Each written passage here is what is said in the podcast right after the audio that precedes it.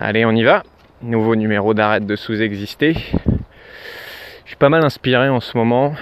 J'ai des phases comme ça où du coup des fois j'en enregistre 2-3 deux, trois à la suite et là c'est le cas. Et aujourd'hui on va parler de perfection, de perfectionnisme et de en fait qu'est-ce que tu fais quand tu cherches la décision parfaite. Ça va un peu être en lien avec un précédent podcast que j'avais fait sur décision inconfortable euh, vie confortable et décision confortable, vie inconfortable. Et une nouvelle fois, je vais te parler d'un exemple que j'ai vécu euh, avec un coup de téléphone avec un potentiel client, mais tu vas pouvoir traduire ça dans la situation de ta vie que tu veux.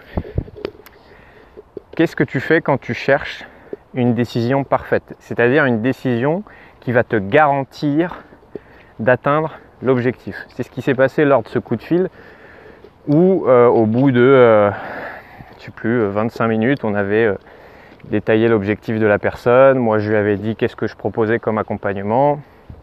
Et on en était rendu au moment du, bah, concrètement, du coup, est-ce qu'on travaille ensemble, est-ce qu'on travaille pas ensemble? Et la personne hésitait. Ouais, je sais pas. C'est vrai que ça me tente à fond et je sens que ça pourrait m'aider, mais en même temps en même temps, et puis elle me sort tout un tas d'arguments que je comprenais, voilà.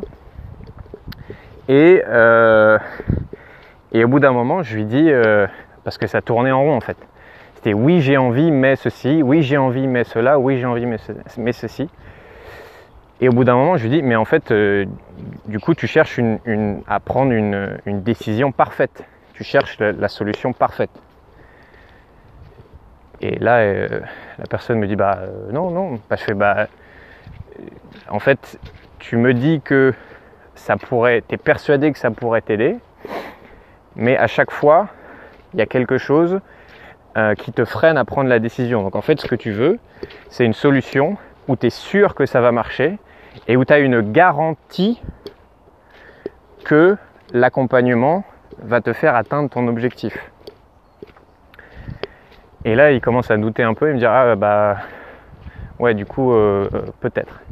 Mais en fait, qu'est-ce que tu fais quand tu cherches la décision parfaite? La stratégie derrière ça, c'est d'éviter l'inconfort d'une décision difficile. Je répète, chercher la solution parfaite, ou être perfectionniste si tu veux, c'est une stratégie pour éviter l'inconfort que génère une décision difficile. C'est-à-dire que tu pourras toujours trouver une raison de ah oui mais on n'est pas sûr que ça va marcher, ah oui mais euh, ça coûte cher, ah oui mais peut-être il va se passer ça, ah oui mais tout ça c'est une stratégie inconsciente pour éviter de prendre cette décision inconfortable.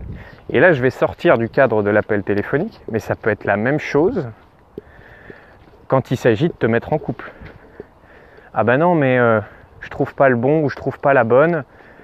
Euh, et à chaque fois tu vas trouver un défaut. Ah non mais euh, il est trop petit. Ah ben non mais elle est trop arrogante. Ah ben non mais il n'a pas de la même religion que moi. Ah ben non mais ceci, cela. Tout ça en réalité n'est qu'un prétexte pour éviter l'intensité de l'inconfort que ça va être de faire un choix. Puisque par définition, si tu décides de te mettre en couple avec quelqu'un, il y a une partie connue et confortable.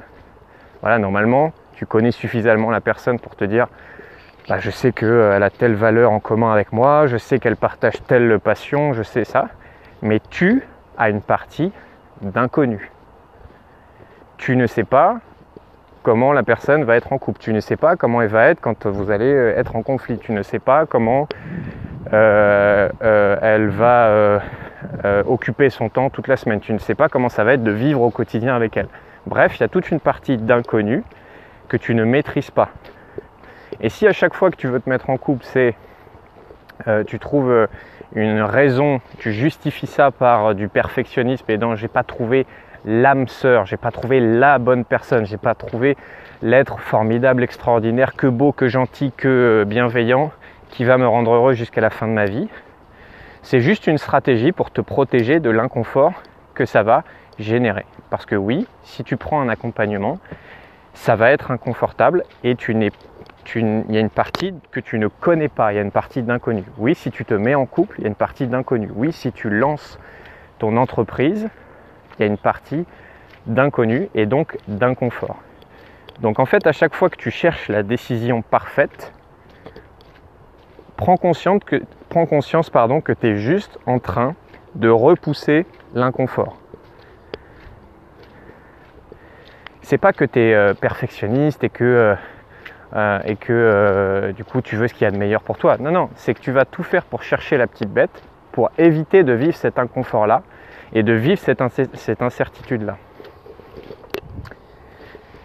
Est-ce que ça t'arrive, comme moi d'ailleurs, parce que moi-même je suis et j'ai été très longtemps adepte de la décision parfaite et de attendre d'être parfait pour commencer quelque chose. Tout ça pour repousser l'inconfort. Euh, T'es comment toi avec ça? Est-ce que tu as tendance à prendre, à vouloir prendre des décisions parfaites où tu maîtrises et tu contrôles tout, ou est-ce que tu ouvres la porte à l'incertitude, à l'inconnu, à l'inconfort? Mets un partage sur ce, podcast si t'as inspiré. Voilà, le, succès de ce podcast, en fait, il est tout simplement entre vos mains. Et le pouvoir que vous avez là-dessus, c'est de mettre un j'aime, de le partager sur les réseaux sociaux, d'en parler autour de vous. Et euh, rien qu'un partage peut toucher une, deux, trois, cinq, dix personnes qui vont écouter le podcast, qui vont en écouter, qui vont en impacter encore 5, 10. Et c'est comme ça que ce podcast va prendre de l'ampleur. Donc, si ça fait le troisième, cinquième, dixième podcast que tu écoutes et que tu n'as pas encore mis un like ou quoi, bah c'est le moment. si ça t'a inspiré, bien sûr. Et si tu l'as déjà fait, bah, tu peux aussi le refaire. Voilà, je te dis à très vite pour un prochain podcast.